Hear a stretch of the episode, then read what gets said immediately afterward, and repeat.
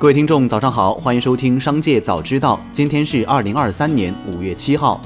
首先来关注今日要闻。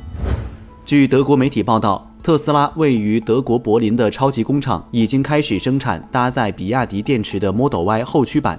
这是特斯拉第一款采用比亚迪磷酸铁锂电池包的电动汽车。据了解，该车的电池容量为五十五千瓦时，续航里程为四百四十公里。去年八月份，有消息称欧盟已批准特斯拉采用比亚迪电池，而今双方合作的进展再次被爆出。对此，比亚迪回应称不予置评。据南昌住房公积金管理中心官网，为深化放管服改革，持续优化营商环境，缓解企业资金压力，助力南昌市房地产市场平稳发展。经南昌住房公积金管理委员会二零二三年度第一次会议研究同意，现停止向全市范围内房地产开发企业收取住房公积金贷款担保保证金。再来关注企业动态，五月六号，盒马先生宣布，原永辉 CEO 李国已于近日加入盒马，目前担任 CEO 助理。盒马 CEO 侯毅对此表示。李国过去二十多年的零售从业经验，对盒马来说是一笔非常宝贵的财富。希望他丰富的经验与盒马的数字化能力有机融合，共同探索创新的经营策略，为盒马乃至零售行业的发展带来新思路。汇丰控股与其股东平安资管就是否拆分汇丰亚太区业务的博弈迎来结果。汇丰控股五月五号晚间披露的公告显示，由股东提成的第十七及十八项决议案遭否决。具体来说，在已投票的投资者中，百分之十九点七八的票数支持要求汇丰定期报告拆分亚洲业务的可能性，百分之八十点二二的票数反对，百分之十九点二的票数支持将股息提高到疫情前的水平，百分之八十点八的票数反对，两者均未获得通过上述决议所需的选票。科大讯飞发布认知大模型讯飞星火，可实现文本生成、逻辑推理、语言理解、代码能力、知识问答等多种能力。科大讯飞董事长刘庆峰表示，在国内可测试的 AI 大模型中，讯飞星火大模型认知遥遥领先，和 ChatGPT 有细微差距，目前正在进一步优化中。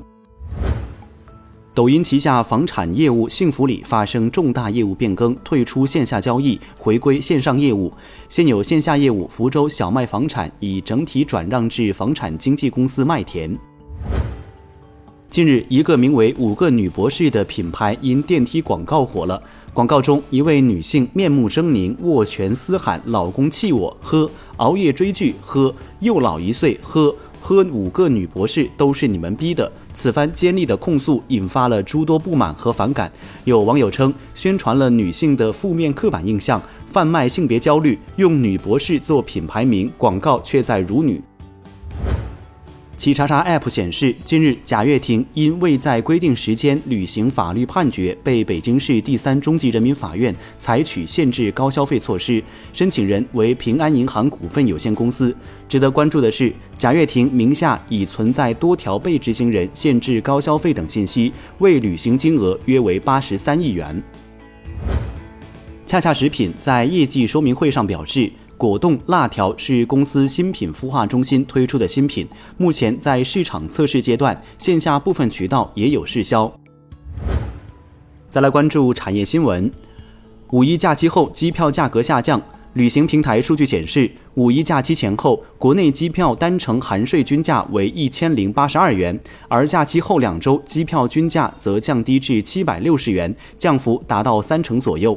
五一后机票价格降幅最高的 TOP 十目的地为敦煌、三亚、海口、西双版纳、北海、丽江、桂林、西安、长沙、珠海。最后，再把目光转向海外。旅游胜地巴厘岛计划对外国游客实施限制措施。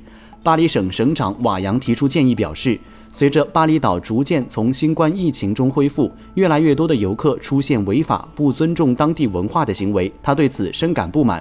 我们将不再欢迎大规模的游客，将通过实施配额制度来限制。一旦实施限制措施，外国游客在计划访问巴厘岛之前一年就需要登记。